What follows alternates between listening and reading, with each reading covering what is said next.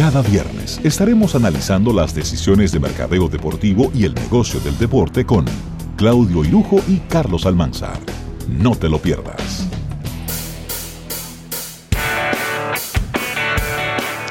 Bien, vamos a agradecer esta sección de marketing deportivo a nuestros amigos de compra directa, compradirecta.do, que qué necesario es este servicio ahora de compra directa con toda esta situación, ya que te lleva tu paquetería y todo lo que quieras adquirir a través de esta página a tu casa sin tener que moverte. Agradecer a Lubricantes Amali, es diseñado para ser el mejor. El agradecimiento a nuestros amigos de Artis y a Ocean Ford de Bahía Príncipe. Recibiendo en esta conversación a Claudio Irujo y a Nelson González, que están no sabemos dónde y no lo puedo y no lo van a decir ni lo puedo decir por razones de seguridad. Así que, ¿cómo están, chicos?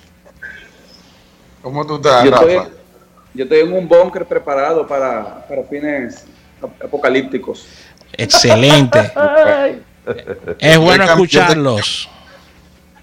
Yo tengo una nueva oficina donde tengo unos compañeros de trabajo que me nos llevamos unos cuantos añitos. Una tiene uno tiene 19 y la otra 12. Muy bien, qué bueno. Así que, bueno, aunque, no lo creamos, hay mucho de qué hablar, ¿no? sí, claro que pues, sí. Totalmente. Mucho, mucho y un poco más de lo mismo, ¿no? El, el, viernes pasado hablamos eh, de forma extensa el tema del, de la crisis mundial con el coronavirus y eso no ha cambiado, al revés, o como dicen en la calle popularmente, eso se ha seguido hinchando, ¿no? En el mundo del deporte es lo mismo, eh, han seguido las suspensiones, eh, Fórmula 1 sigue suspendiendo eventos y cada vez ya eh, de forma más generalizada se sigue suspendiendo todo. aquí yo voy a poner un, tema sobre la mesa que, me parece como interesante analizar y es que ya estamos, estamos de lleno en esta realidad y es que la vida no cambió de repente con esta crisis. Y cómo eso va a impactar el, el, cómo la gente consume deporte. Todos los espectáculos y todo, todo el deporte está detenido.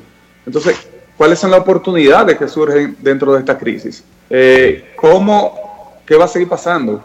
¿Cómo se va a generar el contenido? ¿Cómo se aprovechan, cómo se buscan nuevas oportunidades dentro de esta crisis? Así es. Totalmente. Así es. Mira, yo, disculpa, adelante. Hay, hay un punto que en, esta, en toda crisis se da, pero sobre todo en una crisis como la que estamos viviendo, que es mundial, que no es exclusiva de un país, sino que es exclusiva del mundo y, y no es exclusiva del deporte, sino también de todas las actividades. Y todas las crisis conllevan una negación. El principio normal del ser humano es tener una negación. Como hemos hablado en otras ocasiones, hay gente que le quita la negación, la refleja minimizando el problema o, o, o, poniéndolo más grande de la cuenta y, se ponen las cosas como que no hay una salida. Y este es el momento, este es el momento que, que el deporte, al igual que todas las actividades económicas, tienen que aprovechar y buscar las oportunidades. Las oportunidades no, no me malinterpreten, no para monetizar ni capitalizar una situación, simple y llanamente para adaptarse a las nuevas reglas que cambiaron totalmente. Y eso, en eso es que el deporte tiene que estar ahora enfocado, en ver cómo va a buscar ese entretenimiento que siempre nos ha brindado, de qué manera va a llegar y de qué manera vamos a poder subsistir. Yo les voy a dar un dato que, por ejemplo, en, la, en esta crisis ha sucedido, y hay muchos, ustedes saben que, las, que los mensajes de WhatsApp han bombardeado a todo el mundo y entre las cosas que se comentan es que por qué un deportista vale tanto cuando un investigador o alguien, algún científico por la medicina no se paga igual. ¿Por qué? Porque ya la gente empieza a buscar culpables donde no lo hay. Simple y llanamente nos, está pegado, o nos ha pegado una situación que no ha sido hasta ahora, ¿verdad? Lo que queremos creer es que no ha sido provocada, ha venido y esto no significa que el deporte esté exento, ni mucho menos la sociedad. Todo el mundo está en las mismas condiciones y ahora lo que tenemos que buscar es cómo sobrellevar esto y, y con esta parte te digo para entrar ya de lleno a lo que decía Nelson, ver cómo realmente entendemos que ya después que pase inclusive esta crisis, esto nos movió la alfombra y muchas cosas van a cambiar. Sí, y yo te diría algo, Claudio, en todo este proceso. Yo creo que lo que están criticando que le pagan mucho a un deportista, lo que debieran abogar es que le paguen más a los científicos. Es decir, no hay que quitarle dinero a uno para dárselo a otro. Yo creo que eh, cada quien está en un negocio diferente. Si yo puedo estar seguro que si las marcas apoyaran el desarrollo de investigaciones científicas como apoyan el, el, deporte, también habría, habría, mucho dinero para darle a los científicos. Pero eh, eh, totalmente de acuerdo contigo, buscando culpables de donde no hay. hay. Hay una información que a mí me ha llamado mucho la atención y es unas declaraciones que dio el comisionado eh, Adam Silver de la NBA, donde decía que en este momento, donde la gente está en la casa, donde la gente tiene mucho tiempo de ocio, y donde no hay ninguna actividad deportiva para entretener a esa gente, ellos están pensando, oigan, ¿cómo lo digo? Porque no es una decisión tomada, es una evaluación que están haciendo y que no va a ocurrir mañana ni la próxima semana. Están pensando coger un grupo de jugadores, ponerlos en aislamiento, hacerle todas las pruebas del lugar y empezar a hacer unos juegos de exhibición para entretener a la gente. Eh, eso yo creo que independientemente de la parte social que, que, es muy válida de entretener a la gente, pero también tiene algo de empezar a devolverle a los patrocinadores de la NBA y de los equipos de la NBA un poco del dinero que ellos han pagado ya por anticipado para transmitir los partidos y para que también la gente no se le quite de la mente su deporte favorito. Así que me gustaría escuchar las opiniones de ustedes en este sentido. Sí, totalmente. Mira, eh, cuando hablamos de, cuando yo hablaba de las oportunidades, yo creo que yo creo que el gran ganador o los gran ganadores de esto van a ser las plataformas de, contenido, el mundo digital, ¿no? Eh, yo creo que todas las oportunidades están volcadas, volcadas hacia allá. De hecho, eh, si, si, nos fijamos ya grandes, grupo grande de los principales atletas han tomado sus redes como herramienta para comunicar sobre esta crisis y sobre otros temas. Porque que todo el mundo sabe que la gente ahora mismo lo que está es que ociosa en su casa consumiendo contenido. Ya vimos a Lebron, a Ginobili, por ejemplo, hablando del mismo basquetbol, ¿no? Generando contenido y mandando mensajes hacia sus fanáticos. Y, y sí, antes de la crisis, ya en muchos programas hemos hablado como las diferentes plataformas tanto de la NBA, el League Pass, como la de Major League, eran herramientas que venían creciendo. Yo creo que a raíz de esto van a coger una fuerza que, ya ese, va a ser el futuro y la realidad número uno de todos los deportes. Y, sí, lo que tú dices, José Luis, eh, el mundo está suspendido, está apagado, pero de alguna forma, poco a poco hay que ir retomando la realidad.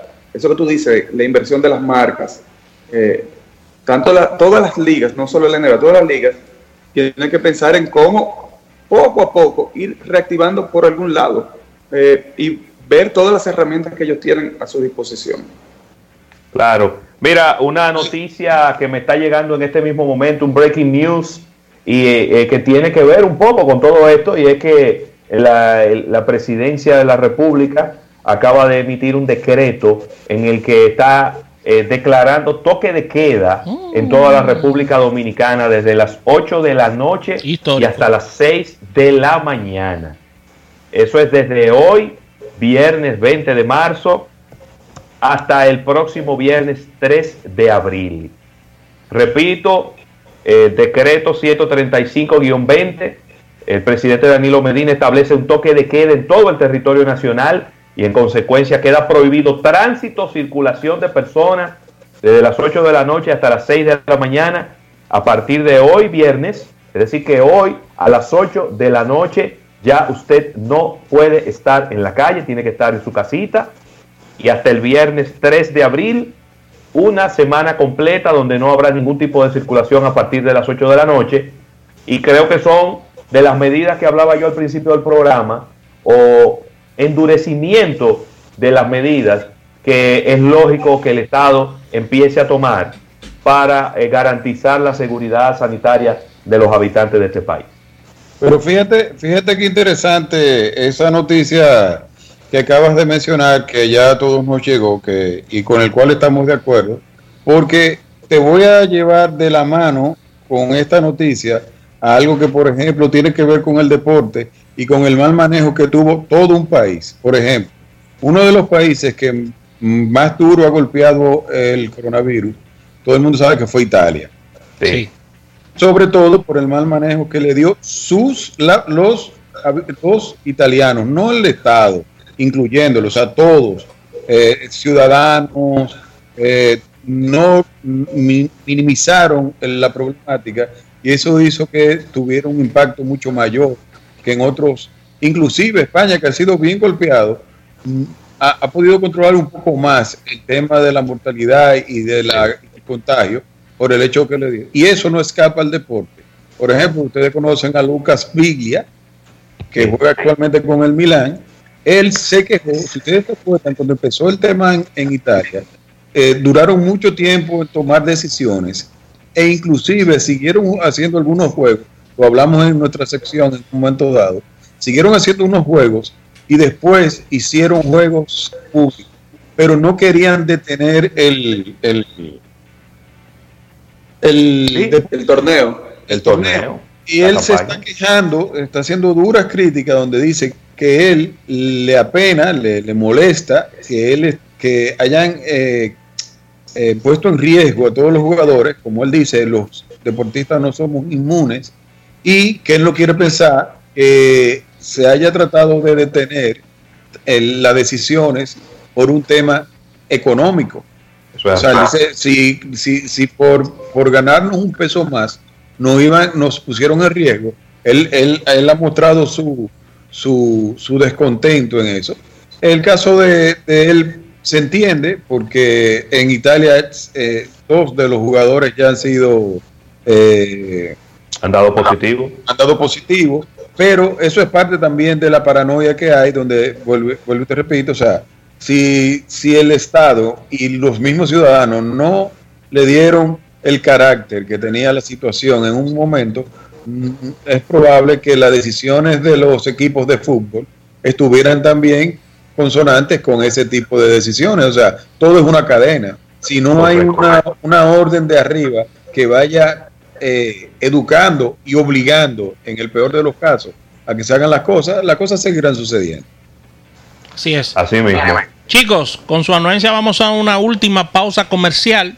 Al retorno vamos a seguir analizando todos estos temas aquí en Almuerzo de Negocios.